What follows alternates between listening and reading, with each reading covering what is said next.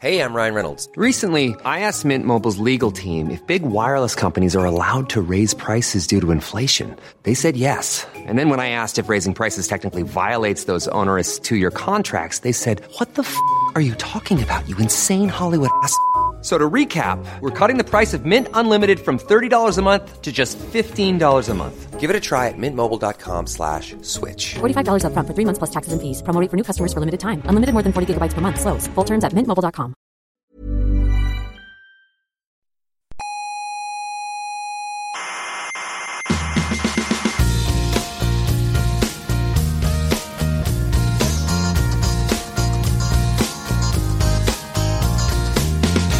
Aquí comienza Coffee Break, la tertulia semanal de la actualidad científica. ¿Sabe usted una cosa? Dígame, Yo cuando pienso en grandes distancias me mareo. ¿ah, sí? ¿Se, se marea? Sí, me entra vértigo ante la estupefacción. Ya verá, diga una distancia grande. Un- ¿Una distancia grande? Sí, una distancia grande, dígala. Eh, yo qué sé, 20.000 años luz. Ah, Sí, se, se ha caído así.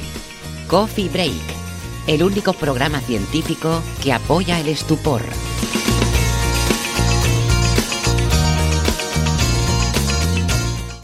Saludos a todas las gentes de la Tierra, que son las geogentes, y a las de fuera, que serían exogentes, y también a las exigentes, que son gentes un poquito repelentes. Sean todas bienvenidas a nuestra tertulia de cada semana sobre la actualidad científica. Están ustedes en la compañía de Coffee Break, Señal y Ruido.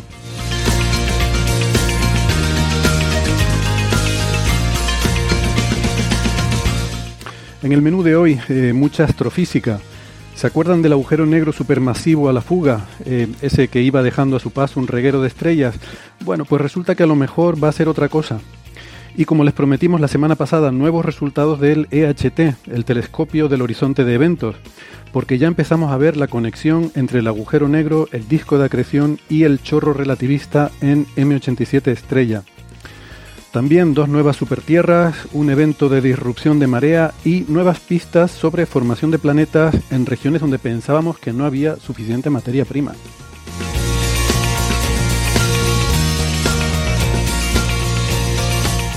Bueno, ya saben que tenemos una página web, no nos privamos de nada, es señalirruido.com y en esa página web tienen toda la información para eh, encontrarnos en redes sociales, todos los episodios anteriores y las referencias de todos los temas que tratamos en cada episodio.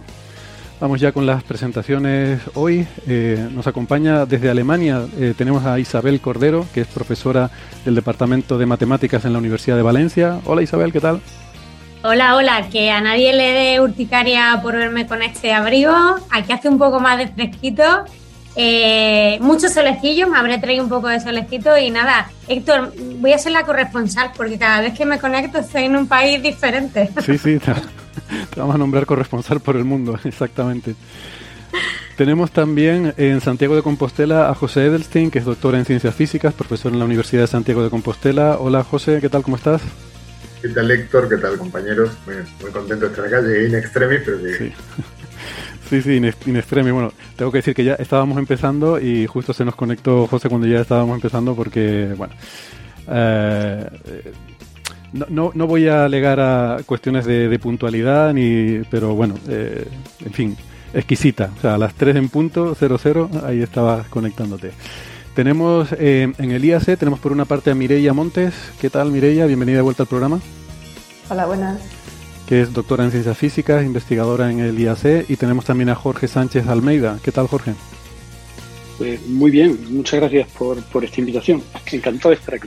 Encantados de, de tenerte y gracias eh, por, eh, por venir hoy. Tenemos eh, a Mireia y a Jorge porque, bueno, en fin, siempre es un placer contar con ellos, pero además en particular porque acaban de, de publicar un trabajo muy interesante del que vamos a hablar en un momentito. Eh, antes que nada, felicidades a todos los frikis del mundo. Hoy es el 4 de mayo, que es el Día de la Fuerza, ¿no? Ya saben la tontería esta de los anglófilos de May the Force be with you, pues May the Fourth, ¿no? El, eh, el 4 de mayo, ¿no? Fonéticamente se parece mucho a lo de, eh, en español decimos que la fuerza sea contigo, ¿no? Pues sé que la fuerza May the Force, 4 de mayo es May the Fourth. Entonces, bueno, a los anglos les pareció muy divertido esta, esta coincidencia fonética y, este día se considera el día de los fans de Star Wars. Así que, eh, en fin, felicidades a todos los frikis del mundo. Eh, Héctor Vives, Dark Sapiens, eh, un abrazo. bueno, pues nada, vamos con el lío. como decía, bueno, Héctor Socas también para ti, ¿no? Héctor Vive, Héctor Socas. yo, no soy un friki, no sé por qué, no sé por qué dices eso. No, no sé de qué estás hablando. Eh, lo negaré ante cualquier tribunal.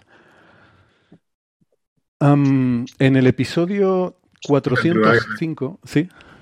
Lo negará sobre todo ante el Tribunal Galáctico o algo así. Sí, sí. en el episodio 405 hablamos de, de un estudio, de un, paper en Nature del grupo de Pieter Van Dokkum, eh, este famoso investigador de la Universidad de Yale, que eh, pues nos hablaba de esta, eh, bueno, una situación la verdad que muy, muy evocadora, muy, muy bonita, ah, un escenario muy realmente espectacular en el cual en una galaxia, en una galaxia muy lejana hace mucho tiempo, pues ocurrió un suceso en el que mm, habría dos agujeros negros supermasivos que estaban eh, orbitándose juntos eh, uno a otro y apareció un tercero que entró ahí en, juego, desestabilizó el sistema y se metió ahí a saco y entonces uno de los dos que estaban allí pues salió eh, salió expulsado de, de, allí y se quedaron eh, los otros dos en la galaxia. ¿no? Una, situación muy común en el cine, que la habrán visto, en, eh, no, en la ciencia ficción, pero en las comedias románticas pasa esto a menudo. Y este, este pobre agujero negro supermasivo solitario fue expulsado de la galaxia y a su camino iba dejando un reguero no de lágrimas, sino de estrellas que, mm, cosa más poética, ¿no? que, eso, sus lágrimas eran estrellas eh, mientras huía de la galaxia de la que había sido expulsado. supuestamente porque esa perturbación gravitacional que ejercía sobre el gas eh, que rodeaba la galaxia, pues eh, generaba brotes de formación estelar. Y mm, bueno, como digo, lo estuvimos comentando, ese episodio 406, un escenario realmente bonito de imaginar y muy espectacular como suele pasar con estas cosas y les advertimos a menudo, en ciencia ya se sabe que un descubrimiento no es descubrimiento, perdónenme que me ponga pesado con esto, no es descubrimiento hasta que ha pasado todo el proceso de debate y se ha sentado en la comunidad un cierto consenso de que eso realmente es así. Y de momento parece ser que este escenario no cuenta con el beneplácito, por lo menos el consenso de la comunidad. Hay gente que, no está de acuerdo con esta interpretación. Y en particular, pues Jorge Sánchez y Mireia Montes, junto con eh, Nacho Trujillo, acaban de eh, enviar, bueno, les acaban de aceptar un, un artículo en Astronomy Astrophysics eh, Letters, una, una, carta al editor, en la cual proponen otra explicación más sencilla a, este, a estas observaciones, ¿verdad?, de, de Van Dokum. Entonces, no sé si quieren un poco contarnos, Mireia, Jorge, de qué va este trabajo. Eh, no sé, por, ir empezando, Mireia, ¿quieres contarnos un poco cuáles eran las observaciones que había y, y, y en qué se diferencia la interpretación que ustedes dan de la anterior?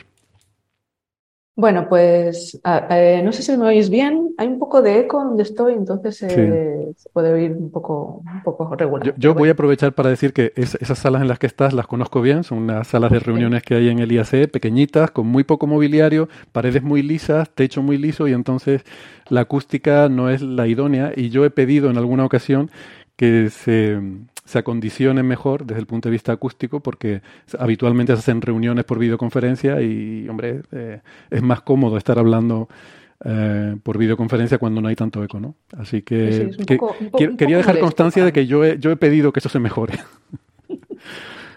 A ver si te hacen caso. ¿ya? Ah.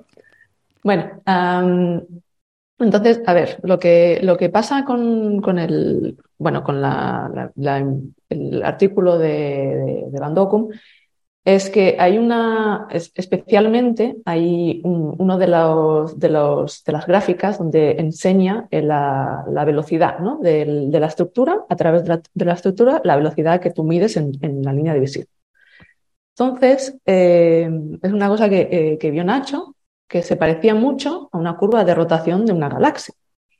Entonces, eh, básicamente nuestro, nuestro artículo empezó allí. Eh, básicamente lo que hicimos es mirar si, esta, si este, este objeto, este objeto que se ve, este, está, lo, que, lo que Peter dice que es una traza de estrellas, a lo mejor podría ser una, una galaxia, una galaxia lejana, una galaxia bastante extendida, pero una galaxia normal y corriente. Por, por, perdona, por poner a la audiencia en contexto, cuando hablas de objeto, eh, a lo que te estás refiriendo es a esa traza, ¿no? Lo, que se ve en las observaciones, por supuesto, no es ni agujero negro ni nada. O sea, el agujero negro es infinitamente más pequeño que el píxel de estas observaciones, por muy supermasivo que sea, eso no, no se puede ver ni el objeto, eh, ni el agujero negro, ni su entorno, ni nada. Lo que se ve es una estela de estrellas, o sea, bueno, una estela, a ver, se ve una línea de eh, eh, brillante, que, no, que tampoco ves las estrellas individuales porque son demasiado pequeñas, pero ves como una, una línea luminosa que es lo que ellos interpretan como el, el, eh, eh, las estrellas que se han formado al paso del agujero negro. O sea, eso es lo que vemos. Entonces se ve una galaxia, que es la, supuestamente la galaxia matriz de la que supuestamente es expulsado el agujero negro, y parece como que hay, al lado de esa galaxia hay como una línea luminosa que sería el camino de estrellas que va dejando el agujero negro. Ese sería un poco el... había, había algo más que, dentro de lo que recuerdo, solo para, para quizás de las cosas que me, encantaría que, que, este, que, nos aclaren Mireia y Jorge. Obviamente me encantó el resultado de Bandocum, pero era el hecho de que, de que analizando eh, la luz de esa estela, era compatible lo, que obtenían con que las estrellas eh, más, de más atrás eran más viejas que las de más adelante. tenían, tenían, toda una descripción de, incluso con números que creo eran 39 millones de años que habían transcurrido en ese proceso y, tenían esa, esa observación y el hecho de que el brillo eh, no, era, eh, más, no, era más cercano al presunto agujero negro, sino más, más alejado, que también era raro. Para, es la razón por la que habían descartado lo del jet. vale, eh, ¿puedo hacer un comentario? Claro, y, es, saltar, esto es, la verdad es que saltar una especie de dos o tres argumentos en el futuro. Pero ellos lo que, lo que ven es un cambio de color. Color es que, o sea, normalmente las cosas al principio son más azules y después se vuelven más rojas. lo que ven es un pequeñísimo cambio de color que interpretan como eh, de hecho, lo que ven es un pequeñísimo salto en los colores que interpretan como una, cosa muy rara que le pasa a las poblaciones estelares cuando son muy, muy jóvenes. Sin embargo, no ven lo que tú acabas de decir, de que hay una variación sistemática. No es que haya un... O sea, lo que pasa es que cuando nacen, cuando, cuando las estrellas son recién nacidas, eh, uno, a ver, vuelvo, voy a intentar eh, contar todo eh, brevemente, pero, pero completo. Cuando eh, uno produce estrellas, no produce estrellas individuales, produce cúmulos de estrellas. Esos cúmulos de estrellas tienen estrellas muy masivas estrellas poco masivas. Las estrellas muy masivas son muy azules y viven muy poquito tiempo. Así que si uno deja pasar un poquito de tiempo, y poquito de tiempo es muy poco tiempo, millones de años, el cúmulo entero muere en las estrellas más masivas, más azules, y se vuelve un poquito más rojo y se vuelve mucho menos luminoso, ¿vale? Entonces, ellos ven la variación del color, pero no ven la variación de luminosidad, que es mucho más mm. importante. Detalle que obvian, ¿vale? O sea que no ven la variación de brillo, ven una variación de color, que es una cuestión técnica. Si, yo creo que esto es una cosa más bien a discutir eh, fuera de, micrófono, pero, pero es una variación en los colores que depende del modelo que tú utilices para las poblaciones estelares, que tengas eso o no. Pero lo que es el orden cero, que es la variación en brillo, no la tienen. Exactamente. Como estamos en la introducción, si quieres, cuando entremos ya más en detalles sobre las argumentaciones, podemos retomar este, este argumento y volverlo a, para hablar más en los detalles de esto, ¿no? Pero bueno, por ir... Vale, ¿puedo, Héctor, Héctor ¿puedo, ¿puedo empezar a contar cómo veo? O sea, es divertido. Tú, di, todo lo que quieras, no, me pidas permiso para intervenir. Aquí cada uno habla como es que, eh, que, cada uno tiene una historia de cómo empezó en este... Cómo, nos metimos en esta historia. Porque yo no sé de, de... O sea, yo algo como esto en la vida... A ver, no he trabajado nunca directamente, yo creo que tampoco tú, Mireia, ¿verdad? Y Nacho tampoco. Es más bien que vimos ese resultado entonces, en mi caso concreto, lo que pasó, esto tiene que ver con conversaciones de café. Eh, vimos el resultado, que es súper interesante, y, pero hacía muy poquito tiempo que había pasado por aquí, por el instituto, una chica que se llama María Benito, que está intentando buscar eh, concentraciones de materia oscura en el halo de la Vía Láctea. Y lo quiere hacer de una forma muy exótica, que tiene algo que ver con la traza de esta estrella al final. Eh, ella lo que, lo que estaba buscando es, imagínate que tú tienes una cosa que no ves, que no emite luz, pero que tiene gravedad, y se mueve en el halo de la galaxia. Lo que va a hacer ese objeto denso es crear una sobredensidad en la parte de atrás de la traza. ¿Vale? Que es algo parecido a lo que se supone que tiene que hacer un agujero negro. Entonces, ella estaba intentando buscar eso en objetos mucho más masivos que estos halos de materia oscura, son más masivos y más lentos que el halo, que el, agujero negro, y los contrastes que estaba esperando ver eran de una parte en 10 elevado a 3, 10 elevado a 4. Una, una 0.1% o algo así, o sea, ridículamente pequeña. Ella creía que los podía ver, etc. Entonces, de repente aparece este artículo y mágicamente este agujero negro es capaz de crear una sobredensidad salvaje detrás. Ahí hay algo que canta. ¿Vale?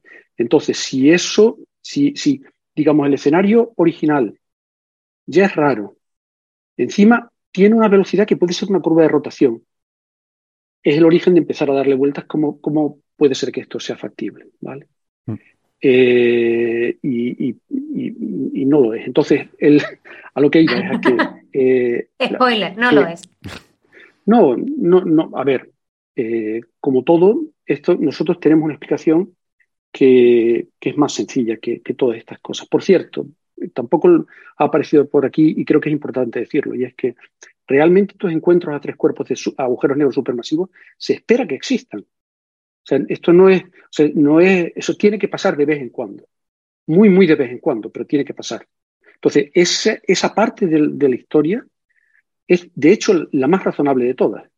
¿Vale? Este es un caso más extremo y todo lo demás. Pero el hecho de que esto pueda pasar en algún caso especial es lo más sencillo de toda la historia, porque lo que es prácticamente imposible, sino muy difícil de, de que suceda, es que una vez que uno lanza un agujero negro supermasivo del centro de una galaxia, eso crea una traza de estrellas. Por cierto, tampoco ha aparecido en la conversación y es fundamental. La traza de estrellas no son tres estrellas, son algo del orden del 10% de la masa de la galaxia donde sale el agujero negro. O sea, es una salvajada. Mm. En el sentido de que no es que sean tres estrellas lo que ha creado el agujero negro. Tienes que explicar que ha sido capaz de crear en 40 millones de años el 10% de tu galaxia. Porque tu agujero negro ha pasado por una nube. También hay nubes, pero no hay nubes así de grandes, así de masivas, en las condiciones de colapsar para producir esa estrella. Entonces, en resumen, eh, todo es un poco, es súper atractivo. La idea original es estupenda. Está bien que alguien la plantee, pero a poco que analizas con cuidado lo que tú estás pidiendo a ese escenario para que dé cuenta de la observación, entras en contradicción. Y hay una explicación mucho más sencilla. Vale, pues vamos entonces.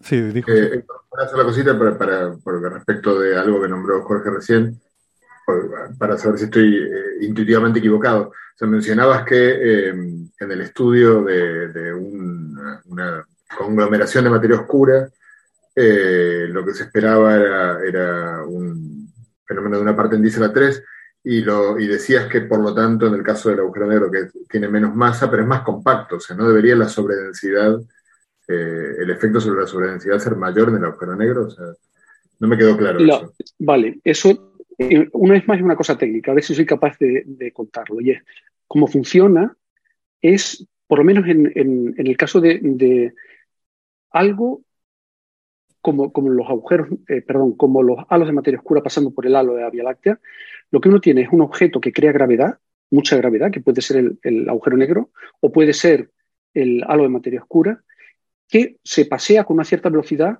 con respecto a un medio. Entonces lo que pasa es que cuando las estrellas que están alrededor notan que tienen eh, un, objeto eh, que crea gravedad, se sienten atraídas y van hacia ese objeto. el objeto se ha movido ya cuando llegan a ese punto. Y lo que está haciendo es crear una sobredensidad en la parte de atrás del, objeto. Eso, de hecho, lo que produce es algo que se llama el, eh, ¿cómo se llama? Ah, dinámica, fricción dinámica, y es una cosa super, de libro de texto de, de primero de astrofísica algo así. Es de Chandra de, de, hace 100 años, bueno, hace 70, 80 años, algo así.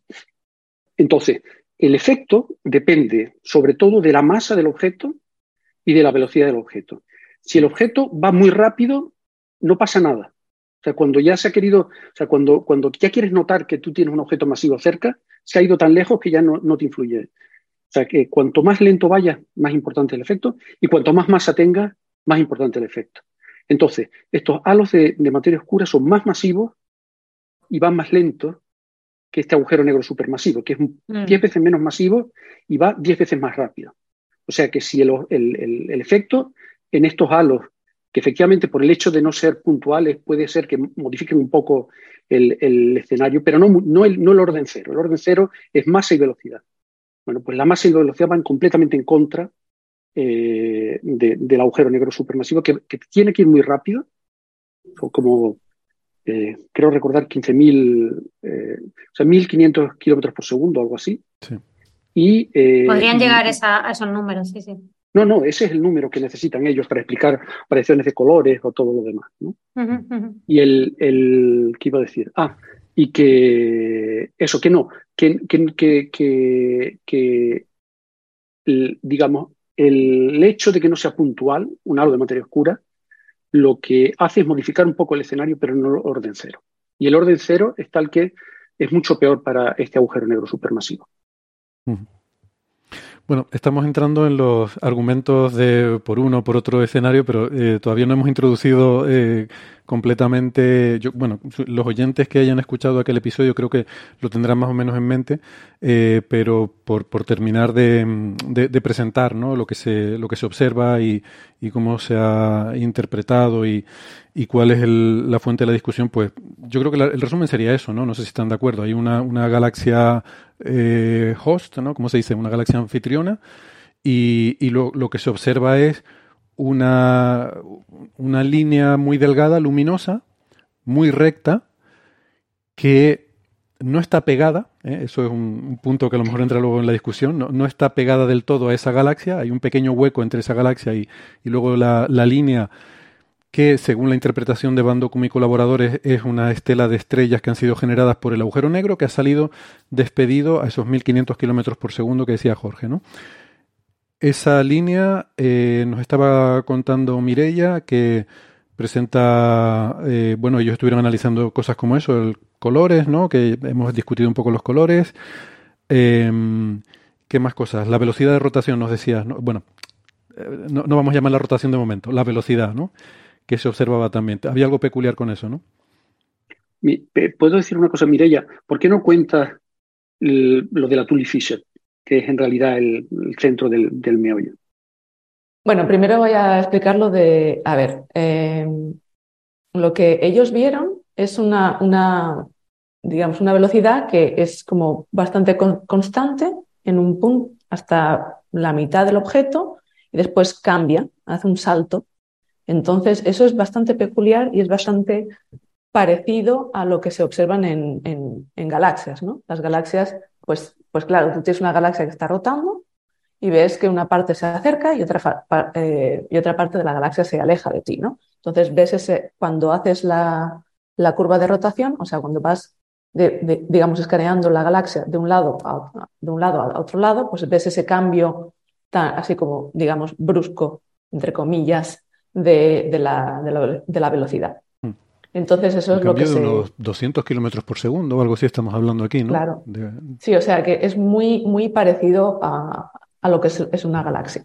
Entonces, lo que nosotros hicimos es coger una galaxia más, más cercana, o sea, una galaxia ya, conocida y bien estudiada, y básicamente, pues, comparar, comparar este objeto y comparar la galaxia esta, eh, que se llama IC 5249 si recuerdo bien. Que, tiene que ser vista de canto, por cierto, ese es el, tema. Tiene que ser vista de canto. se ve como una línea, ¿no? Eh, claro, o sea, eh, cogimos una que fuera muy parecida en, las propiedades físicas, o sea, que se viera así también, eso, eh, pues como una línea, ¿no? Una, como una traza. Entonces, y que tuviéramos una velocidad de rotación para poder compararlo con. Entonces, claro, pues entonces empezamos a, a coger la velocidad que, que Van y colaboradores mide y la velocidad de esta galaxia. Entonces la pintamos y básicamente es mm, igual. Entonces también, bueno, pues eh, medimos un poco eh, las propiedades físicas, ¿no? Lo, a ver si se puede enseñar. Sí, es esa la, la, naranja es la velocidad de, este objeto, de la traza, y en azul es la velocidad de, esta galaxia IC 5249. digamos que habéis encontrado un objeto que puede reproducir un perfil similar al perfil que se ha observado en este caso. Sí, evidentemente no son iguales porque una, una eh, esta IC 5249 es en el universo local, o sea, es una galaxia bastante cercana, y en cambio el objeto es una galaxia a Resif, más o menos a Resif 1, ¿no? 0,96 o algo así. Entonces, eh, evidentemente las propiedades no son exactamente iguales porque no es la misma galaxia, pero son muy parecidas. Entonces, primero, primero lo, que, lo que hicimos fue esto, o sea, compararlo con algo más local, más conocido y que sabemos lo que es. Y visualmente también, que es lo que aparece en los paneles de arriba de la figura, pues vemos que, que también esta galaxia vista de canto, una galaxia sin bulbo central vista de canto, pues también tiene esa apariencia como de una línea, ¿no? Una, línea estrechita. Exactamente. O sea que en cuanto a la apariencia que tiene la imagen y en cuanto a las velocidades que se miden, eh, se... Sería compatible, ¿no? exacto, es lo mismo, ¿no? Pero no solo eso, y ahora voy a entrar donde, donde Jorge, donde, lo que Jorge estaba comentando antes que hay, una relación que, las galaxias siguen que es eh, básicamente eh, eh, relaciona esa velocidad máxima, ese, habéis visto que la velocidad va de, una velocidad más o menos constante en, un lado a, otra, ¿no? O sea, y, hace este cambio, ¿no? Se hace esta como escalón. un escaloncito. Un escaloncito. Pues entonces relaciona el, básicamente la altura de este, de este escalón con la masa del, de la galaxia. Entonces, esto es una relación que siguen, que siguen las, las, galaxias, ¿no? O sea, si tú eres una galaxia, pues tienes esta, esta relación, ¿no? Y esta es una eh, relación de que básicamente al final es a qué velocidad se mueven las estrellas de la galaxia, mm. relaciona eso con la masa de la galaxia. O sea, tiene sentido eh, de, quiere decir que la velocidad a la que se están moviendo esas estrellas está producida por la masa de las galaxias en la que están orbitando, ¿no? Déjame simplemente como un inciso, exactamente lo que ha dicho Héctor. Lo que pasa es que uno tiene la fuerza centrífuga, te estás moviendo y tienes una cierta, fuerza centrífuga por el hecho de moverte y tienes una fuerza de atracción gravitatoria y el balance de esas dos hace que haya una relación entre la velocidad a la que tú te mueves, la velocidad de rotación, y la masa que está creando el campo gravitatorio. Y eso es lo que da la Tully Una vez que tiene uno en cuenta que no solamente tiene materia luminosa, sino materia oscura, etcétera, etcétera, etcétera, eso es la base de la Tully Así que es normal que todas las galaxias necesariamente tengan que seguir gravedad y fuerza de rotación. Tienen que estar en esa relación. Vale, te dejo. Eh, Bueno, pues eso, como comentaba Jorge, esta relación entre la masa y la, y la velocidad y la velocidad máxima de rotación es lo que se llama la, la relación Tully-Fisher, porque los, eh, los, señores Tully y Fisher eh, pues, fueron los primeros, que, los primeros que encontraron esta relación. Entonces, pues eso, como teníamos la velocidad, la, la, curva de rotación de ambas galaxias y también teníamos su masa, pues lo que hicimos es ponerlas en, en, este, en este plot. O sea, tú esperas una relación si son galaxias, pero si no son galaxias, o es básicamente es una cosa mm, random, ¿no? O sea, si es una cosa aleatoria, tú no esperas que caigan en esa relación. Y como, y como veis aquí, es que, es que justo cae, pero perfectamente allí.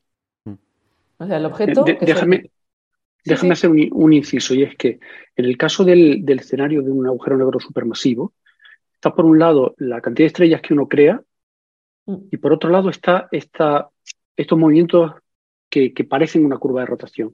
Entonces, como se explican dentro del escenario del agujero negro supermasivo, es por movimientos propios aleatorios preexistentes en la nube donde se forman las estrellas. De forma que no, la nube pues, tendría un poquito de, de movimiento propio, de diferencias de velocidad entre un punto y otro, se forman estrellas, pero conservan, heredan el movimiento preexistente. Entonces, dentro del escenario de agujero negro supermasivo, tiene que haber una relación mágica entre los movimientos propios de la nube por los que pasa el agujero negro y la masa en estrellas que crea el agujero negro, que es muy difícil de interpretar. Aparte, bueno, una cosa que comentamos cuando hablamos del trabajo de Van Docum es que quedaba sin explicar ese escalón. O sea, el hecho de que la primera, la primera mitad de la traza de estrellas tenía una cierta velocidad en nuestra línea de visión y de repente había un escalón y había 200 kilómetros por segundo menos de velocidad. Esos son, movimientos, ellos lo dicen, ¿eh? son movimientos propios de la nube. O sea, simplemente estaban ahí. O sea, que tienes que, la, mitad de la nube se está moviendo en una dirección y la otra mitad con otra, eso es, con otra velocidad. Sí. De todas formas, son 100 kilómetros por segundo de diferencia entre un 200, mientras que el agujero negro va muchísimo más rápido que todo eso. O sea que mm. para el agujero negro es casi como si estuviera todo parado. Pero la historia es que lo, que es importante es darse cuenta de que, por un lado, es el movimiento propio de la nube, que no tiene absolutamente nada que ver con el agujero negro, y por otro lado está la cantidad de estrellas que crea el agujero negro que tienen solo que ver con el agujero negro. Y esas dos cosas desconectadas de repente caen en una relación característica de galaxia. Claro, no, que, caiga en la relación Tully-Fisher sería una coincidencia, o sea, que no, tiene ninguna razón de ser. Tendría que ser una casualidad muy grande y eh, que, no tendría sentido si no, si no fuera una galaxia, vamos. Si, si no fuera una galaxia, si fueran estrellas moviéndose siguiendo el movimiento de la nube, no hay ninguna razón por la que la masa de esas estrellas esté relacionada con el movimiento que tienen que tener, ¿no? Vale. A mí no se me ocurra. Y a Mireia tampoco, seguro. Y seguramente a Van tampoco, pero bueno. vale. Eh, bueno, ellos no mencionaban esto en su trabajo, con lo cual no creo que se les haya ocurrido el comprobar la relación Tully-Fisher para este objeto. Ellos sí que mencionan en su artículo que una posible explicación alternativa podría ser una galaxia vista de canto, ¿no? Eh, creo que sí llegaron a mencionar eso. Hay una frase. Una frase. Que dice, en una esquina de un apartado intermedio que dice, bueno, quizás pudiera ser, yo no me acuerdo de cómo es, se dice literalmente, pero hay una frase y ya está. Vale. Pero no por qué tiene que ser o por qué tiene que dejar de ser o por... ¿No? Sí, sí. En, esta, es una frase en un artículo que tiene, ¿cuántos? Mira ya, 15 páginas. páginas. Es una letter que tiene 17 páginas. O sea, normalmente las letters son de cinco o seis páginas y ellos consiguieron que el editor de, la revista eh, publicara una letter de 17 páginas, que es como eso. Hmm. Tres veces más ah, larga de lo, de lo habitual. Pero bueno. Vale, entonces estos son los argumentos que apoyan el escenario alternativo. No es un agujero negro expulsado que va formando estrellas, sino es una galaxia que está ahí, que a lo mejor ni siquiera está asociada con la otra galaxia, que a lo mejor simplemente está una de fondo respecto a la otra en la imagen, ¿no? Es un efecto de proyección. Podría ser. No, no, no, del todo. O sea, sí, sí no, las dos cosas. Tienen el mismo redshift. Eso significa que, que, eh, que las diferencias entre ellas no pueden ser muy grandes de distancia. ¿vale? vale. Pero muy grandes pueden ser Puede ser suficientemente grande. claro, de las galaxias individuales, claro. Que de hecho es lo que tendría que pasar, porque si no, si estuvieran muy cerca, una tendría que distorsionar a, la otra y no es obvio que, esa distorsión se produzca. O sea, dentro del escenario que proponemos, tienen que estar separadas las dos galaxias, unos radios galácticos de, cada una de ellas, ¿no? Sí, están en la misma, el mismo están en la misma región del universo, pero no tienen por qué estar eh, conectadas, digamos, como en el escenario del agujero negro. Bueno, ahora, José, no sé si quizás ahora sí es momento para entrar en argumentos más técnicos, ¿no? Eh, ahora que ya creo que ha, quedado más clara la introducción y no sé si tenía eh, alguna cuestión más sobre ¿no? Lo, que empezamos a hablar al principio. Bueno, ya, ya, me, lo respondió Jorge en el momento y bueno, visto los argumentos, eh, parecen bastante contundentes. Estaba mirando porque quizás lo sea interesante, no sé si quieren comentar el, esta réplica que sacó Van Eh, sí, la, la teníamos aquí. Es que fíjate que comentábamos hace, comentábamos hace poco lo rápido que es Loeb en responder, que también ¿no? de, de una semana para otra sacó una respuesta y efectivamente acaba de salir del 2 de mayo una respuesta de Bandocum, solo de Bandocum, no del resto de colaboradores. Al, Lo cual es significativo. Es significativo. Al artículo de Mireia y Jorge, que todavía no se ha publicado, que está subido al servidor de preprints del archive con fecha de 24 de abril. O sea que de 24 de abril al 2 de mayo hay una respuesta de Bandocum eh, pero que no es, eh, a ver, que la ha enviado a lo que se llaman Research Notes de la American Astronomical Society, que le hemos dicho a veces que son estos artículos mm, que uno envía, uh, como digo, bueno, e, es una publicación sin, sin revisión por pares, o sea, no, no pasa arbitraje, y normalmente pues es una publicación a la que uno envía pues estas cuentas de servilletas que haces a veces o resultados negativos o algo que, que no es de gran trascendencia, pero que, que, lo quieres a lo mejor dar a conocer a, a, la comunidad, pero, pero que no es, no sé, como un paper, ¿no? Que tiene una, una cierta enjundia más importante que esto, ¿no? Esta Research Notes, pues en principio cada uno puede enviar ahí lo que quiera. Es casi como mandar, no sé, como subir un preprint al archive. entonces, dicho eso, pues ellos han publicado aquí, él, perdón, no ellos, él, Bandocum. Ah, nada, son tres párrafos y una figura. No sé si lo quieren comentar. Eh, pues voy a decir yo algo y así no. El, eh, en realidad está, parece como si fuera una contestación, pero no es ninguna contestación, porque en, ese artículo, en esa research note, no habla para nada de la Tully Fisher, que, es el, punto fundamental de por qué eso, sobre todo, es una galaxia. Porque el objeto tiene una masa y una velocidad de rotación que son característicos de una galaxia, ¿vale? Ese punto no lo toca para nada.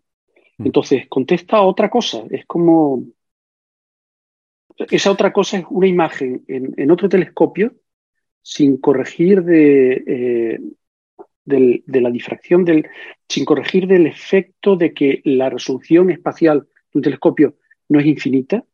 Mm. Y es una imagen muy ruidosa y dice que en realidad sí están conectados físicamente en su imagen el hilo de estrellas y la otra galaxia de donde se supone que salió el agujero negro. Sí, pero lo que argumenta. Eso es, pero eso no es, o sea, eso es, eso es eh, llevar la discusión a un sitio donde es muy raro, la verdad. Que no, es, no es donde hay que llevarla. Lo que está intentando argumentar es que esa línea sí sale de la galaxia matriz, aunque no se vea en las observaciones del Hubble, pero que en otro telescopio sí ven la conexión con la galaxia matriz y que eso apoya su escenario, pero es verdad que no, no es un contraargumento al Tully Fisher ni a que la velocidad de rotación se parezca. No, que es, que es el punto principal del otro, del otro. Y además, la, la cuestión es que él lo sabe. O sea, Van sabe de galaxias, no es que sea un, alguien que pasaba por ahí. Eh, y yo creo que eso también es significativo. De todas maneras, es que aunque haya solapamiento visual, vamos a decir, en esa proyección. Eh, lo que está comentando Héctor, ¿no? no eso no invalida para nada eh, lo que vosotros estáis diciendo. O sea, lo estáis diciendo, bueno, es que más allá de que se solape o no en esa proyección, el dato este del Tully Pero, pero, pero es, peor que, es peor que eso. Ese solapamiento puede ser artificial.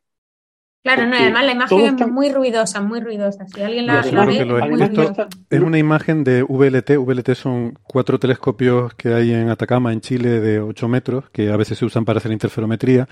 Y es una imagen en otra banda diferente, pero claro, comparado con las del Hubble, no tiene la misma resolución espacial, tiene, como dice Jorge, el problema de que la atmósfera te emborrona un poco las imágenes, que en general está muy bien, pero cuando estás hilando con algo tan fino, puede ser que al eh, voy a compartir la imagen. De hecho, voy, a, voy a compartir el meme tonto este que hice, si no les importa, que era, un poco una broma. el, punto aquí es que está, eh, él está comparando una imagen del, del, Hubble con una imagen que tiene cinco veces peor resolución. Y por eso, o sea, es claro, al emborronar todo, pues evidentemente lo que vas a ver es, es menos gap, ¿no? Claro, aquí arriba está la imagen del Hubble, eh, esta cosa redonda es la, galaxia matriz y esta línea es la traza que según Van Docum es el agujero negro. Y en la imagen del Hubble se ve que no están conectadas, hay un gap, hay un hueco entre una y otra. En la imagen del VLT todo está más emborronado, entonces la galaxia se ve más grande, la galaxia matriz se ve más grande, la línea esta también se ve más gruesa y aquí nos pone no hay gap, o sea, parece que están unidas. ¿No? Y, y el meme tonto este que pongo yo es que le puse que tampoco hay gap entre la línea y otra galaxia que hay aquí por otro lado, ¿no? Que no tiene nada que ver Mm. con la discusión, pero claro, al, al emborronar, pues se, se te emborrona todo por todas partes y efectivamente también podrías argumentar que está conectada con otra tercera galaxia que hay al lado, que, que no menciona, pero si dices que aquí mm, no hay gap, pues tendrías que comentar por qué tampoco hay gap en la otra. Em, quiero decir que, que este argumento que pone aquí, pues como han dicho Jorge y Mireia, está muy, muy afectado por la inferior resolución espacial que tienes con las observaciones desde Tierra, ¿no? Es y en cualquier caso no va, no va el punto. ¿Vale? No, Mm. no, no es. Es como otro argumento más, porque, porque lo, lo que parece desde fuera que está contraargumentando. Pero de hecho no, no está contraargumentando. Mira, ¿puedes volver a poner otra vez el meme? Sí. A ver, esto lo No es por- compartiremos no- en redes sociales por si alguien tiene interés en la cuenta de Twitter y de El- Facebook. yo, yo lo que quería ver era, era la imagen de, de Van. Mm. Eh, no tengo el cursor, con lo cual no puedo señalar. Si me pero dices de dónde la traza, señalar. No, no, sí, Ah. eh, puedes, puedes anotar. No sé si Pero- se verá online. pero es la pantalla de Héctor. Bueno, no importa, esto, esto es un podcast, así que si lo dices con palabras, eh, intentamos. Vale, lo, lo voy, lo voy a intentar decir. La- el punto es que de la traza esa, que nosotros decimos que es una galaxia, eh, por el hecho de que medimos algo que es una curva de rotación, sabemos dónde está el centro de la galaxia. ¿Vale? Hmm. Por otro lado, eh, estas son galaxias observadas en lo que sería el ultravioleta, si las viéramos cerca. Eso significa que las galaxias en el ultravioleta no son, no son esas galaxias bonitas que, a las que nosotros estamos acostumbrados, son un conjunto de puntitos uno al lado de otro. Van trazando regiones donde ahora mismo se están produciendo estrellas. Y eso es muy irregular. ¿vale? Entonces, de forma natural, las galaxias en el ultravioleta eh, se ven como puntitos. O sea, uno no ve bien dónde termina y dónde empiezan las galaxias. Se ven como grumosas, quiere decir, ¿no? Que son donde se están Sí. formando estrellas, ¿no? Mm. Entonces, el centro de la curva de rotación está en, eh, debajo de, eh, pone arriba linear feature, en el, entre linear y feature, si sigues para abajo hay un bollito, ese es el centro. Vale. Eso lo que quiere decir es que la línea discontinua no es el final de la galaxia, está bastante más para allá. No sé si, si termino de explicarme. Si quieres decir O sea- que, que si el centro está aquí y por este lado llega hasta aquí, por aquí debería llegar hasta aquí. Sí, algo así, incluso un poquito más. Vale. Ese es el final de la galaxia. Entonces, el emborronamiento que se necesita para juntar el- la galaxia esta de donde se supone que salió el agujero negro y este otra y esta otra traza es mucho más pequeñito de lo que parece en, en esta imagen. Vale. ¿Puedo decir otra cosa más? Eh, no, Eh, no. claro, claro. No, eh, también en, en- en la imagen esta última, hay, hay normalmente lo que pasa cuando no quitas el efecto de la resolución espacial finita, lo que te quedan son, en particular cuando las imágenes son muy buenas, y la imagen esta que a pesar de no tener mucha, muy buena resolución, es una imagen de excelente resolución para haber sido tomada desde tierra, lo que pasa es que los puntitos en el cielo aparecen como puntitos con rayos que salen. La imagen esa típica de todas las estrellas que uno tiene por ahí. Sí, las patas Y si uno se fija con un poquito, lo, lo que llamamos las si uno se fija bien, hay como cuatro preciosas patitas en la imagen. Una de las cuales está justo en donde se une la traza con, con la estrella. ¿Te refieres mirando a la galaxia brillante, la, la galaxia Sí, matriz? que es muy brillante Que y que, que tiene en cuatro... cierto sentido es como si fuera una pu- una- un punto en el cielo. Pues se ven como la- el patrón de difracción que se espera de, de un- de una estrella eh, observada con ese telescopio. Dices por esta cruz roja que parece que tiene forma como de cruz, la, la galaxia, ¿no? Sí, sí. Vale. En cualquier caso, yo creo que este segundo artículo, o sea, mm, ayer estuvimos, eh, estuvimos hablando de esto, ¿no? Eh, Mireia, Nacho y yo, ¿qué hacer? Bueno, yo ¿Le quiero puntualizar que no es un artículo. No es un No, no artículo. es ningún artículo. Es un comentario, ¿no? Digamos. Sí, Bueno, yo- entonces, yo diría- lo, lo que decidimos es que no vamos a hacer nada. Que no van a contestar, ¿no? No, a, a seguir la No. discusión, vale. No, porque es, es, es como llevarla al sitio que no, que no tiene que estar, ¿no? Y el sitio que tiene que estar es en artículos que han pasado ese filtro y que van al punto, no a las tonterías que tú te, bueno, perdón, a las cosas que tú te inventes, ¿no? Bien, bien. Pues, pues nada, muy interesante. Em, no sé si Isa, José quieren comentar algo más. La verdad que nos da pena porque nos había, nos habíamos ilusionado con el escenario aquel de que era muy bonito, ¿no? De los tres agujeros negros supermasivos y tal. Déjame, déjame que, eh, que insista en que esperas que esas cosas pasen. Mm. Las esperamos por todos lados. Esperamos tener agujeros negros por todas partes alrededor de la galaxia. ¿Vale? Eso tiene que estar pasando. La única historia es que este no es, no es, un, no es un ejemplo.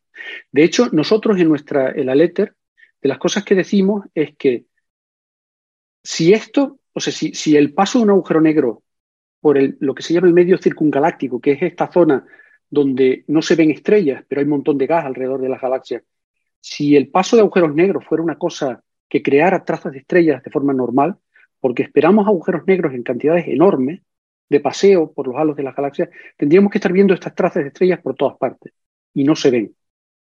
O sea, eh, no hay que, o sea, sí que esperamos agujeros negros de paseo por los halos de las galaxias, sí, que esperamos encuentros de agujeros negros de, los cuales eh, con cierta frecuencia alguno de ellos salga despedido. Todas estas cosas esperamos que pasen.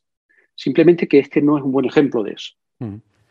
O sea, algún día alguien descubrirá un agujero negro mm, dejando una traza de estrellas por fuera de una galaxia, pero no es, eh, en este caso, este. Yo creo que no, no, van a dejar trazas de estrellas, ese es el punto. Ah, ¿crees que no Vamos a ver de alguna otra forma.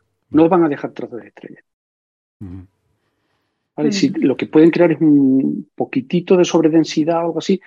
A ver, nosotros en, en, la, en la, carta, al final lo quita. A ver, era, era una carta la nuestra donde explicaba un poco los valores esperados. Entonces, eh, el referee nos dijo, sí, pero bueno, no está tan claro, no sé cuánto y no sé qué. Total, que decidimos cortar toda esa parte porque, quería, porque teníamos suficiente eh, información, suficientes argumentos para asegurar, para asegurar, para defender que aquello pudiera ser una galaxia en, rotación. ¿no? Entonces, el, la sobredensidad esperable con, con la masa y la velocidad del agujero negro del, de Van Ockham es una parte en un millón. Entonces, si tú eres capaz de medir sobre densidades de estrellas de una parte en un millón, adelante, vete a buscar agujeros negros. Pero hasta que no seas capaz de hacer eso, pues lo vas a tener muy, muy, muy mal. Hmm. O sea, los vamos a ver, pero no los vamos a ver como, como sobredensidades. Por ejemplo, una de las formas de verlas, supongo yo, eh, es algo más parecido a lo, que, a lo que sucede en los centros de las galaxias con los núcleos activos. O sea, lo que tiene el agujero negro no está desnudo, no está completamente desnudo y tiene a su alrededor un disco de acreción que se tiene que calentar y al calentarse pues emite de todo, ¿vale? Entonces, eso en pequeñito, en agujeros negros desnudos, que solamente tengan ese, ese, disco de acreción, pues puede ser que eso pueda ser visible, mucho más fácilmente que un halo de estrellas, ¿no? Vale, muy bien. Luego hablaremos de agujeros negros con discos de acreción y cosas que hacen. Em, pero ese ya será otro tema. Pues sí, a mí me parece que los argumentos son súper súper sólidos, ¿no? Yo eh, os quería hacer una pregunta como abogada del diablo, pero, pero en plan de aprender, vamos. O sea, ¿veis algún punto débil en, en vuestro argumento o hay algo que vamos a decir que esperaríais que se midiera o que cuadrara y que habéis encontrado discrepancias o no habéis encontrado discrepancias perdón, con ese modelo? Si puedo preguntarlo. La verdad es que a mí lo que me sorprendió más es que todo lo que lo que lo que cuadraba comentado, ¿no? Es que cuadraba tan perfectamente, cuadraba tanto como nunca nada de lo que he hecho ha cuadrado. O sea, era claro, o sea, tú, esperas, bueno, pues que se esté cerca, pero que no esté pero estaba justo en la Tully Fisher, eh, la, la velocidad de rotación perfecta, muy parecida a la otra. Que era una cosa de, bueno, sí, me acuerdo que eso lo pusiste en el hilo de Twitter y me resultó simpático, ¿no? Les recomiendo, es verdad, Mireia tiene un hilo de Twitter sobre este trabajo que se lo recomiendo y sí que me hizo gracia eso, que terminaba diciendo, en el tiempo que llevo haciendo astrofísica nunca he visto nada que cuadre mejor que esto con ser otra galaxia. O sea que no te puedo contestar a nada eh, lo que preguntabas porque es que Ha sido Todo lo contrario, o sea- que... Es que, es que hasta me ha sorprendido que fuera tan clavado, ¿no? Era un poco de... ¿Habré hecho algo mal? Porque es que no... que Eh, no, eh, no. lo que es seguro es que por, porque ha tenido tanto impacto, eh, a este objeto lo van a observar de todas las formas que uno se le pueda ocurrir, con el telescopio espacial, con, con el James De hecho, todo. tienen ya imag- eh, tienen eh, eh, el grupo de Van Dockum tiene ya ah, observaciones eh, pedidas al, al, al, al James Webb. telescopio Hubble. Al no, no, al, Al- al del web, que yo sepa, aún no. Ajá. Pero creo que en un par de semanas a lo mejor ya lo sabremos. Pero al, al Hubble sí que tienen observaciones en el ultravioleta. Que, que en cualquier caso seguro que van a volver a medir, las, las curvas de rotación tiene que ser más clara y seguro que va a haber observaciones para medir eso. Y supongo que imágenes aún más profundas, Mm. eh, pues lo que van a dar es más claro o, o menos claro, pero es que, como dice Mireia, es tan difícil que, que sea, o sea, es tan difícil que sea la- el, el escenario original y tan natural este segundo escenario, que es que ni nos hemos planteado mucho eh, posibles alternativas, ¿no? Entonces yo creo que simplemente cuando pase el tiempo, pues se va a confirmar que la rotación es una rotación y que lo que tienes ahí, pues tiene aspecto de, de galaxia. Ya dije, como, como dije al principio, lo que estamos viendo en las imágenes del Hubble, porque la galaxia está muy lejos, es el ultravioleta, del- la emisión ultravioleta. Pero, por ejemplo, con el, James, eh, con el James Webb, el telescopio espacial James Webb, uno se puede ir al infrarrojo, que puede ver, digamos, los colores de galaxias como las galaxias que vemos en- alrededor de nosotros.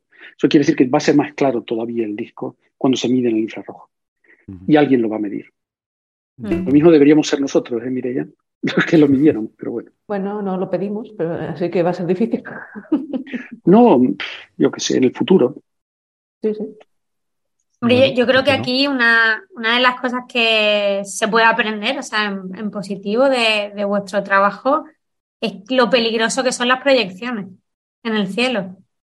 Eh, y, y la importancia de todos estos trabajos observacionales para diferenciar, para ponerle esa tercera dimensión, ¿no? Y que aunque hay una tercera dimensión, pues que las escalas también hay que tenerlas en cuenta, ¿no? O sea, estabas comentando que, bueno, no, no se puede diferenciar tanto porque tienen un redshift parecido, pero claro, esa escala eh, es otra escala con, por ejemplo, el tamaño de los agujeros negros o de, en fin, de la galaxia. Entonces, yo me quedo con lo que aprendo cuando os escucho.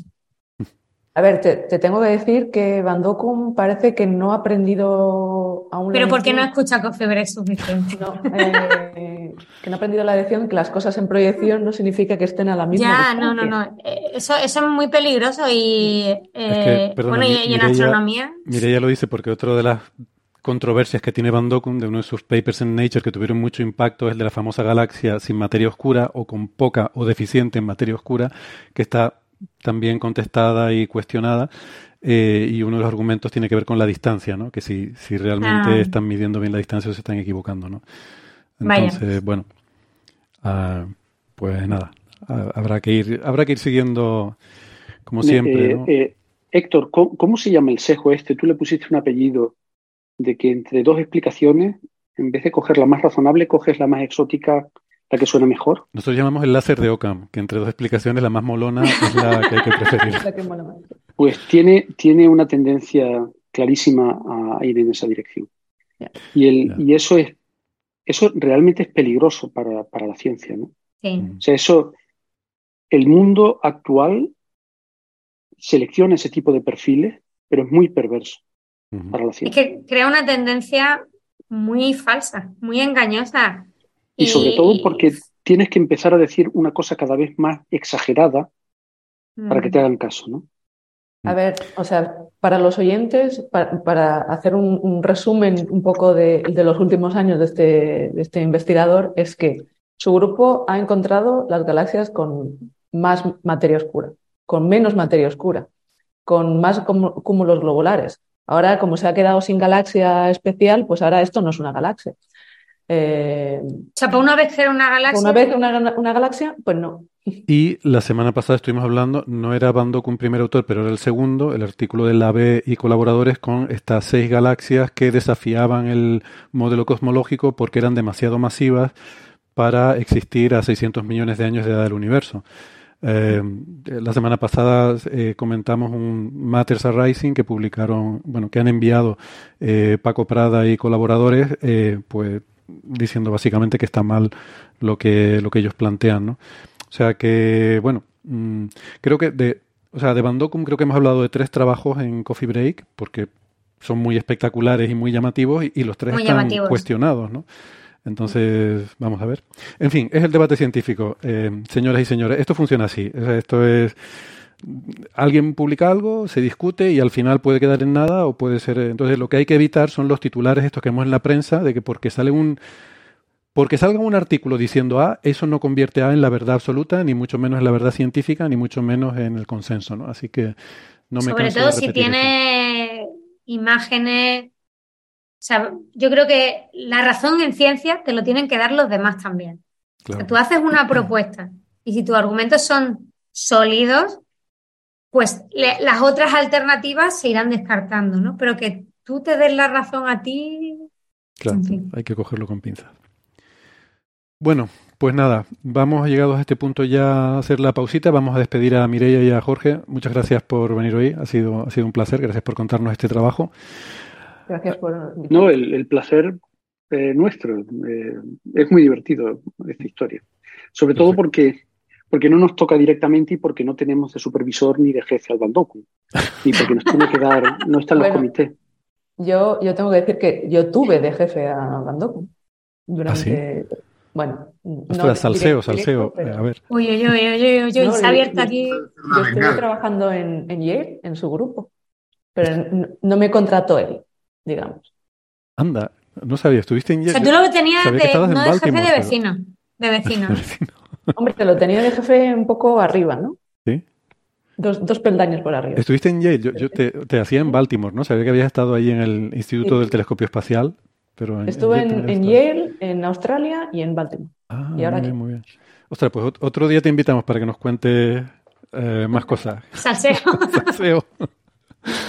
Bueno, pues lo dicho, muchas gracias. Eh, llegamos aquí al final de la cara A de nuestro programa. Nos despedimos de los oyentes que nos están escuchando por la radio y si nos quieren seguir en el podcast eh, pueden hacerlo en la cara B que empieza en un momentito. Venga, hasta luego. Hasta luego. Gracias.